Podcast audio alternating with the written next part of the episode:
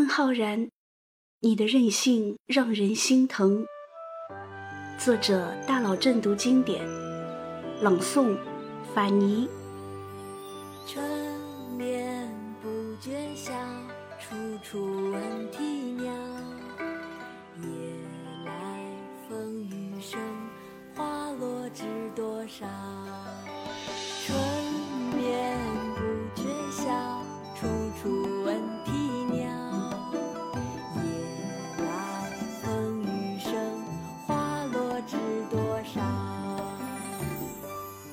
国儿童启蒙诗歌排行榜上，稳居前三名的，当然是李白的《静夜思》，骆宾王的《咏鹅》，还有任性歌的《春晓》。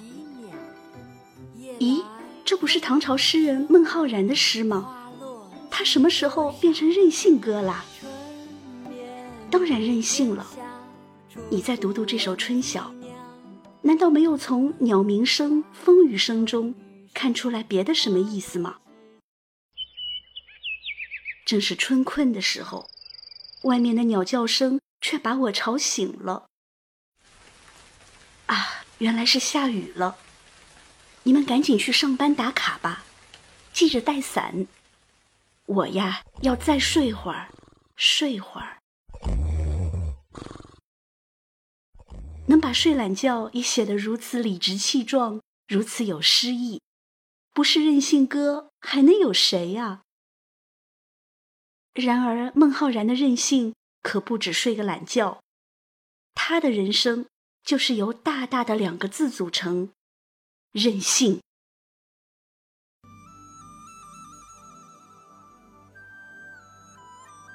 在初元年，湖北襄阳西南的县山上，有一处叫做剑南园的庄园。庄园主人孟老爷一口咬定他们家是孟子的后代。于是便给儿子起名为浩然。浩然这两个字，正是出自孟子的名言：“吾善养吾浩然之气。”孟浩然对于祖宗留下来的“浩然”二字没有多少理解，可是却得了这个“气”字的真传，志大志刚，很有个性。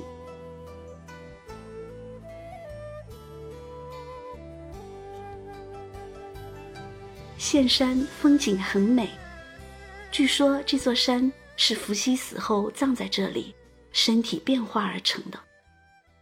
岘山脚下有一条汉江蜿蜒流过。孟家有自己的田产，生活小康。如果照着孟老爷的安排，儿子长大后一定要参加高考，即科举考试，然后谋个一官半职。不求他做多大的官，也不求他发多大的财，只要是国家正式编制，也算是光耀门楣了。小浩然果然不负他爹的期望，聪明好学。平时浩然埋头在一堆堆的四书五经里，累的时候最喜欢手拿一本陶渊明集，走出书房，走出庄园。坐在县山的最高峰上，大声朗读。他还会和弟弟划船渡过汉江，到对面的鹿门山去游玩。他最崇拜的庞德公，东汉末年就隐居在那里。十七岁的时候，孟浩然在襄阳本地的考试中崭露头角，只等来年去京城长安，实现他爹的伟大理想了。就在前途看起来一片光明的时候，孟浩然做出了一个大胆而又任性的决定，拒绝参加科举考试。怎么回事啊？不是学得好好的吗？十年寒窗啊，怎么说不考就不考了呢？孟浩然的理由是：我不能去给一个混乱的朝廷做帮凶。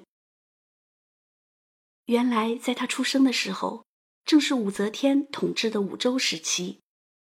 武则天临终的时候，还政给了儿子李显，恢复了李唐的统治。懦弱无能的唐中宗李显，他的皇后韦氏和女儿安乐公主，为了夺取政权，居然合伙把他给毒死了。李显的弟弟叫李旦，李旦的三儿子发动政变，杀死韦氏，实力挺爹。于是李旦就在儿子的帮助下当上了皇帝，他就是唐睿宗。倒霉的李显，他爹是皇帝，他侄子是皇帝，他弟弟是皇帝，将来他儿子也是皇帝，关键连他老娘都是皇帝。你说李显他究竟该庆幸还是该悲哀呢？孟子曰：“君仁莫不仁，君义莫不义，君正莫不正。”在孟浩然的心里，李旦这个皇帝当的名不正言不顺，你怎么就允许你儿子去抢你哥哥儿子的皇位呢？你这种行为就是不仁不义不正，你怎么能服天下？孟浩然生气了，后果很严重。这个严重的后果自然对大唐王朝没有一丝一毫的影响，可是，在他家里却像炸开了锅。一家人轮番劝说他，孟浩然就是一梗脖子，我说不考就不考。单纯热血的青年啊！你怎能理解皇室不是你死就是我活的政治斗争？如果早知道唐朝经历了这场大乱之后，发动政变的那个三儿子就是历史上著名的唐玄宗李隆基，他将会开启唐朝的一个新时代，开元盛世。那么孟浩然还会不会放弃科举考试呢？孟浩然却还要将任性进行到底。他提出了口号：“文不为仕，学习不是为了做官。”这可是连退路都没有给自己留啊！假如以后你后悔了，又想做官了，该怎么办呢？这有什么？人生有六个字：不害怕，不后悔。浑身浩然之气的孟浩然，才不会考虑后悔不后悔。他的任性之路才刚刚开始。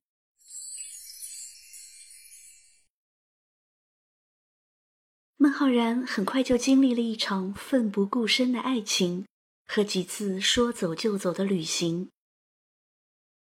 因为拒绝参加科举考试，和家人闹翻了天，他离家出走了。在家对面的那座鹿门山住了下来。他要模仿庞德公隐居在这里。庞德公生活的东汉末年是乱世，而现在天下也乱得很。从孟浩然出生至今，已经换了三个皇帝。有几位朋友经常来鹿门山拜访他，他们就是襄阳七子，几个热血青年。在这里谈诗论文，纵论天下。也就是在这个时候，孟浩然认识了一个美丽动人、身世可怜的女孩。这个女孩十七八岁的如花妙龄，因为没有了父亲，便跑出来做了歌女，赚钱养家。情窦初开的孟浩然很快就爱上了她。孟浩然的长相就像他家乡的山水一样清秀，古貌疏清，风神散朗。他很瘦，个子很高，哪里都是细细长长的，细细长长的胳膊腿儿，细细长长的眉毛眼。可是他的心却很狂野。他料定父亲不会同意他娶一个歌女。于是他直接跑到女孩家里拜堂成亲了。他以为生米煮成了熟饭就会万事大吉，可是他低估了孟子家的血统。作为一个大思想家的后代，你可以任性，可是你爹也很有他的个性。老爷子倔得很。拜堂成亲怎么了？没门儿。甚至连孟浩然妻子生了个大胖小子，他爹都不让进门。于是啊，任性哥和倔老爹就这么僵持着，谁也不向谁低头。最后还是时间做了裁判，他老爹熬不过时间，死了。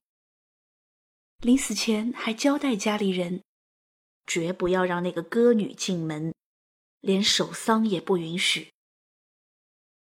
孟浩然傻了，赢了爱情，输了亲情，这是谁都不想看到的结局。从二十岁成亲到二十六岁父亲病逝，孟浩然只和父亲见过一面。父亲拒绝承认他的妻子后，他便负气离开，之后就再也没有回到剑南园。人生两件大事，学业和婚姻。孟浩然任性的没有一件听从父母的意见。就在他结婚后不久，公元七幺二年，唐玄宗李隆基即位，从此进入开元盛世。一个生机勃勃、万邦来朝的大唐出现在世人的眼前。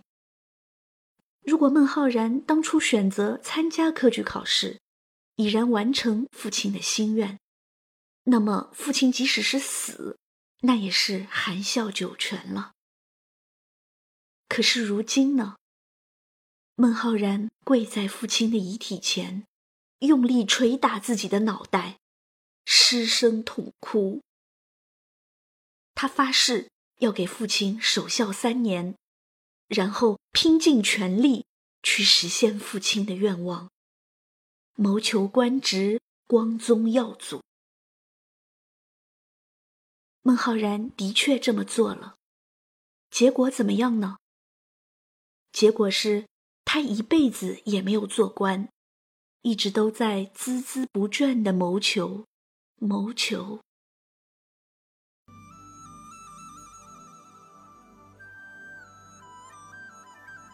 开元五年，二十九岁的孟浩然走出襄阳，用了八年的时间漫游吴越，游历了湖南、安徽等地。八年，一直在旅游，这么任性啊？对呀，还记得孟浩然的那句“文不为世”吗？当初是他自己要放弃科举考试的，现在又要去参加考试。这不是自己打自己脸吗？不过漫游各地结交朋友，寻求机会找人举荐，亦属当时文人的风气。然而八年的时间也太长了吧？交到朋友了吗？当然交到了，孟浩然的人缘还特别好。落魄的文人，被贬谪的官员。同船的驴友，甚至他生病住了几个月旅店的小二，遍地都是他的朋友。朋友要去江南了，孟浩然写诗表达自己的依依不舍。日暮征帆何处泊？天涯一望断人肠。天涯一望断人肠，这还不够，还要送礼物。游人武陵去，宝剑值千金。分手托相赠，平生一片心。有钱就是任性。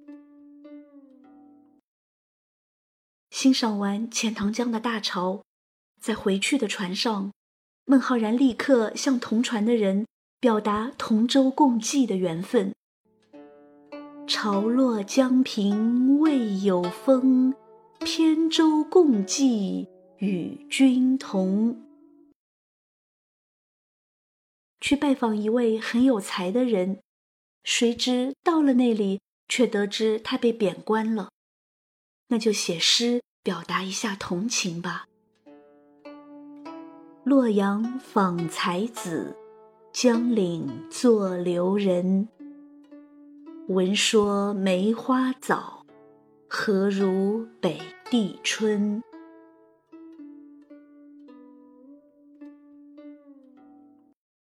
真挚的友情的确非常感人，可是这些有什么用呢？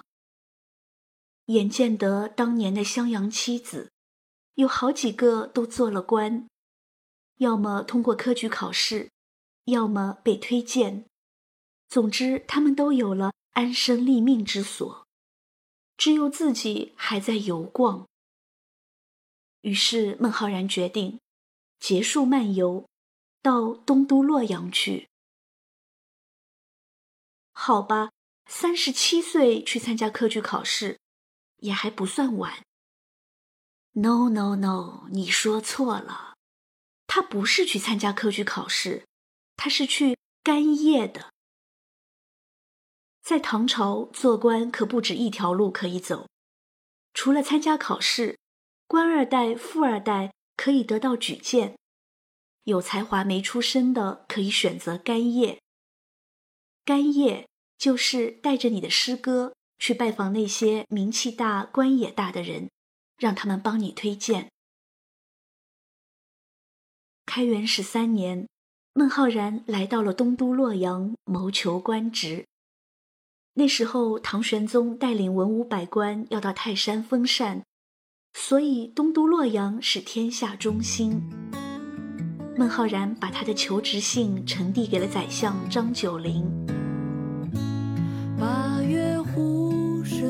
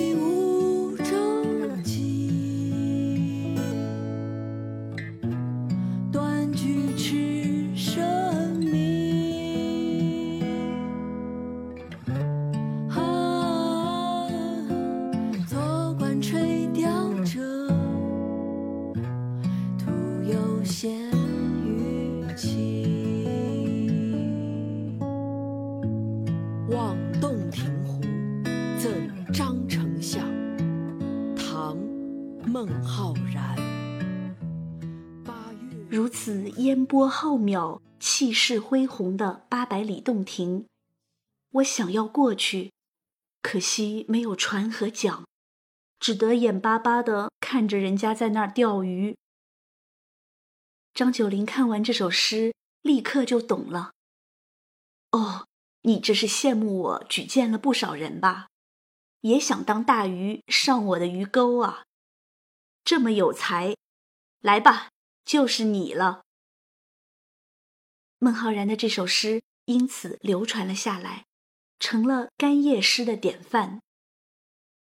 若干年后，比孟浩然小十一岁的李白写下“宣父犹能畏后生，丈夫未可轻年少”，是把狂傲进行到底。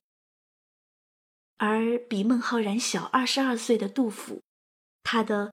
治君尧舜上，再使风俗淳，更是彪炳千古。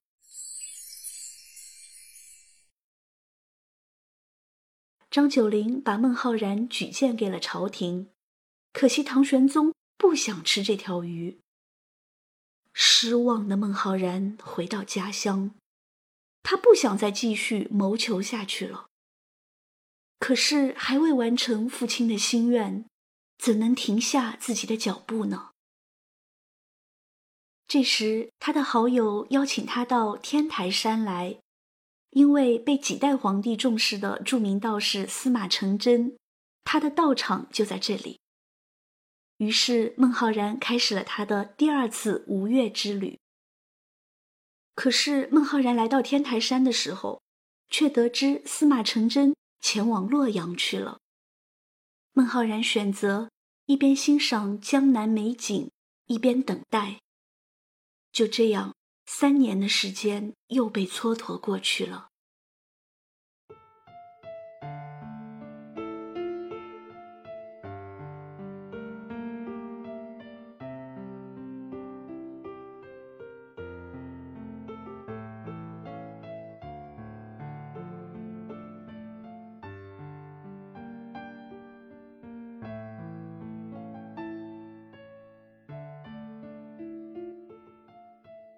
这天天色已晚，孟浩然在建德江上羁旅夜泊。这是一个深秋啊，天地间如此的广袤宁静，仿佛只有他一个人。唯有明月相伴。想想渺茫的前途，有家不得回的苦楚，不由得又添新愁。孟浩然辗转难眠，他坐在船头，仰望和他近在咫尺的明月，一字一字缓缓念出心头的那首诗：“移舟泊烟渚，日暮客愁新。野旷天低树，江清月近人。”浓浓的忧愁，却是如此淡淡的语气。此后，孟浩然形成了属于他自己独特的写诗风格，淡而有味，风韵天成，词淡而意远。只是，孟浩然，你到底是任性，还是逃避呢？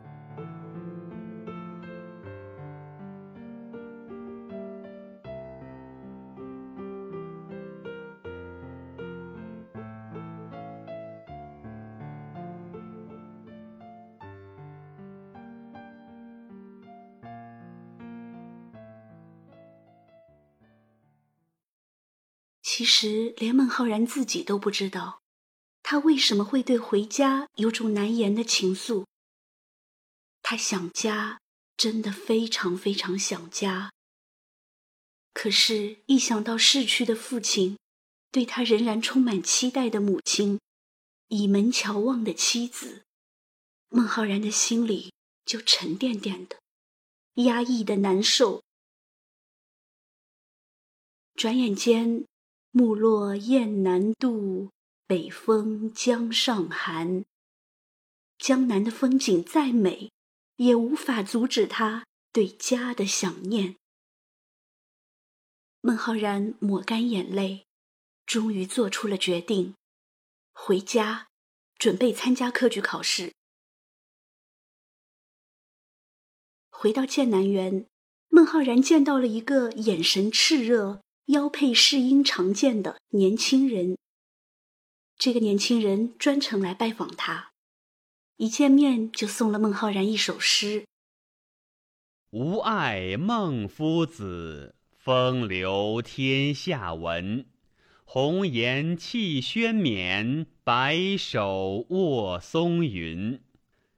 醉月频中圣，迷花不是君。”高山安可仰，徒此极清芬。我就是喜欢你的风流，你的任性，你迷花不是君的样子真迷人。孟浩然看了看这个年轻人，叹了口气说：“一切都已经是过去式了，你不懂我呀，李白。”当听说儿子终于要参加科举考试了，孟浩然的母亲惊喜不已。他变卖了一部分田产，把钱都换成了一封一封的官制金子，递到儿子的手上。孟浩然的心又沉重了十分。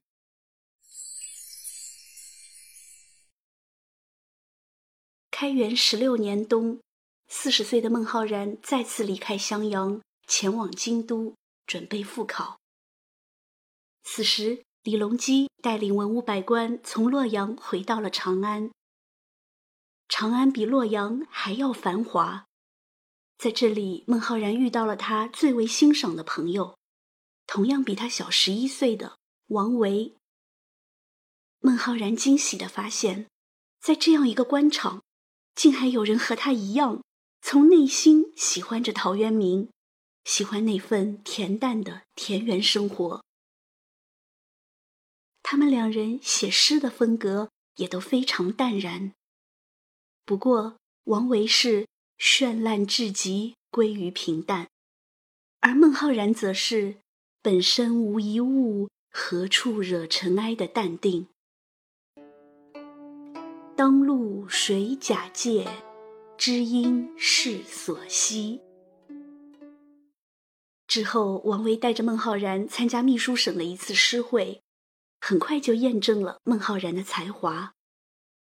一句纯天然的。带着泥土气息的诗句：“微云淡河汉，疏雨滴梧桐。”立刻让孟浩然名满京师。然而，很快现实给了孟浩然重重的一击。因为压力太大，他科举落地了。不过，还来不及悲伤，命运却忽然在此处转弯。一个绝佳的机会摆在了孟浩然的眼前，他能把握住吗？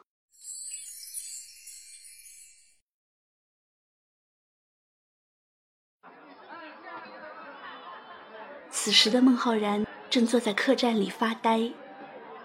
如果三年前皇上接受张九龄的举荐，自己也不至于到了不惑的年纪还一无所成。想到这里。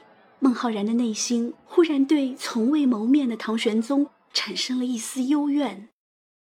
于是他铺开一张雪白的宣纸，拿出毛笔，写下了改变他命运的“岁暮归南山”。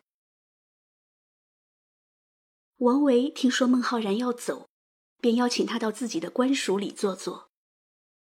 这对被后人称为“王孟”的田园诗人，在这里喝着茶。聊着诗歌，孟浩然也暂时忘却了心中的烦恼。忽然有人来报：“皇上驾到！”原来李隆基从附近经过，兴之所至，想来找王维聊聊诗歌和音乐。可是孟浩然作为一介布衣，是不能见皇上的。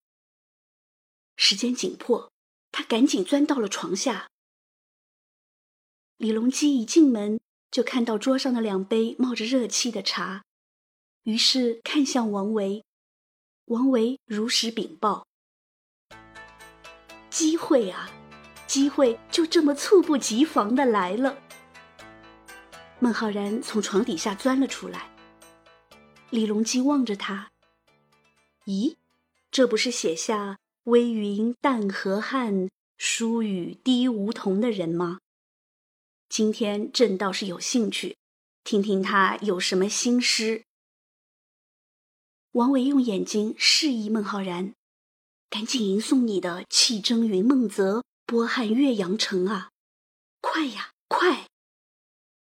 谁知孟浩然低着头，缓缓地念出了两句。北阙修上书，南山归壁庐。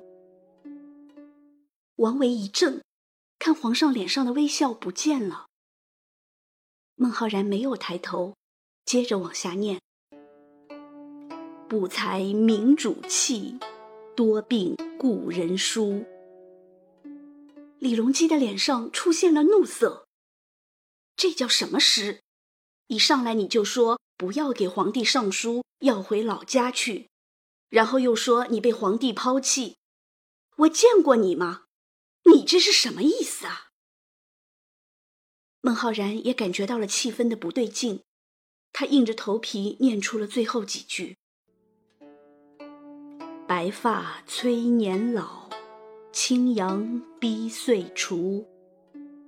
永怀愁不寐。”松月夜窗虚。李隆基拂袖站起：“卿不求是，而朕未尝弃卿，奈何污我？”就这样，孟浩然在英明神武的唐明皇面前，断送了自己唯一的一次机会。王维满脸同情，可孟浩然却觉得有一种说不出的轻松，好像一副担子从身上卸了下来。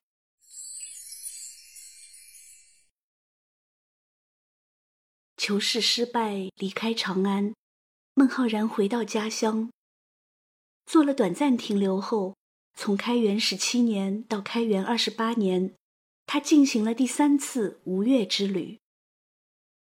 他辗转于洛阳、江浙、蜀地、荆州各地，畅游山水，会友作诗，最后回到襄阳，真正过起了“千株菊树为沽酒，十顷莲塘不买鱼”的世外桃源般的生活。不过去了那么多地方，都没有坐船去扬州那次轰轰烈烈。让全天下甚至千年后的人们都对他的那次出游津津乐道。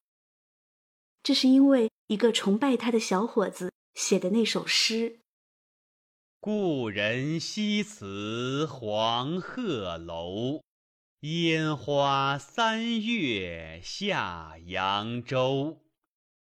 孤帆远影碧空尽。”唯见长江天际流。谁还能写出如此情深意重、荡气回肠的诗呢？不用说，自然是李白啦。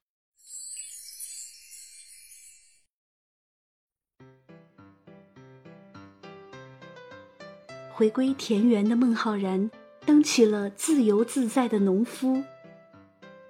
这时候他已经五十一岁了，期间他又任性了一回。同乡韩朝宗曾经想在唐玄宗面前举荐孟浩然，可是孟浩然因为和朋友喝酒，没有赴约，错过了机会。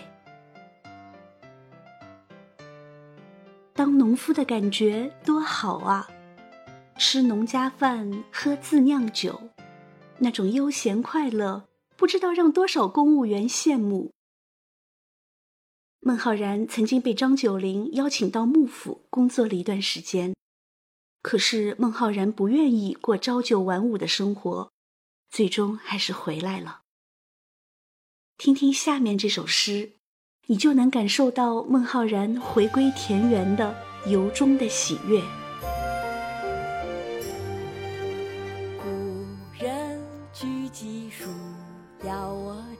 蒹葭，绿树村边合，青山郭外下，开轩面场圃，把酒话桑麻。待到重阳日，换来九菊花。故人具鸡黍，邀我至田家。孟浩然最后一次任性，是在他五十二岁那年。好友王昌龄从边塞贬官路过襄阳，孟浩然陪王昌龄喝酒，吃了不该吃的海鲜，被拘发作而亡。只过了一年，自己想要的生活，他的生命就画上了句号。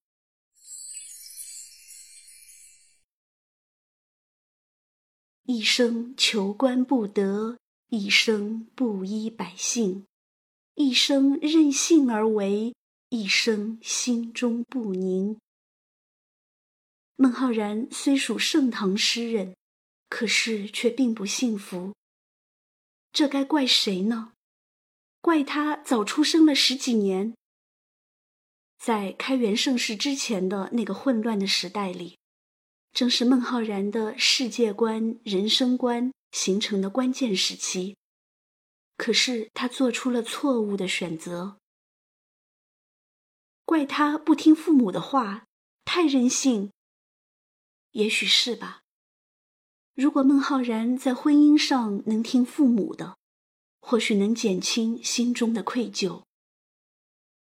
是父子，但却不能和谐相处，共享天伦；是夫妻，却不能长相厮守，共度流年。但是这些都不是最主要的原因，最主要的原因是有两个孟浩然，一个是感性的，一个是理性的。感性的孟浩然追求自由，理性的孟浩然追求仕途。感性的孟浩然要过陶渊明式的田园生活，而追求仕途的孟浩然要实现父母对他的期望。归根结底，这是两种文化的冲突，道家和儒家。我们很难说清谁对谁错，毕竟一个人的信仰会受到多方面因素的影响，信仰的文化不同，选择不同罢了。有一句话或许可以解释孟浩然表面的任性行为。一个孩子终其一生都在渴望得到父母的承认和理解，否则他会选择极端的方式来证明自己。任性歌孟浩然两上京都，三下吴越，他的诗歌里写的都是自由，可惜他一直身在旅行，心在牢笼。一个人越是宣称自己是自由的。他的灵魂就越是受限制的。春眠不觉晓，处处正是春困的时候，外面的鸟叫声却把我吵醒了。啊，原来是下雨了。你们上班打卡去吧，记着带伞。我呀，要再睡会儿，睡会儿。可是怎么睡不着了呢？唉，花落了，花落了，孟浩然的花落了。李白哭了，王昌龄哭了，王维哭了。孟浩然，原来你的任性是一生对自由的向往啊！真是让人心疼。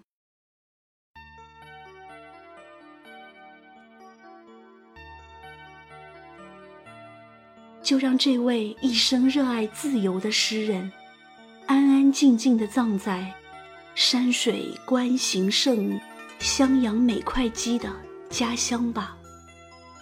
让岘山的朝霞、鹿门山的夕阳陪伴他；让春天的鸟鸣声、夜来的风雨声陪伴他；让襄阳春夏秋冬的落花陪伴他。最后，还是用他的知音王维的一句诗来陪伴他长眠吧。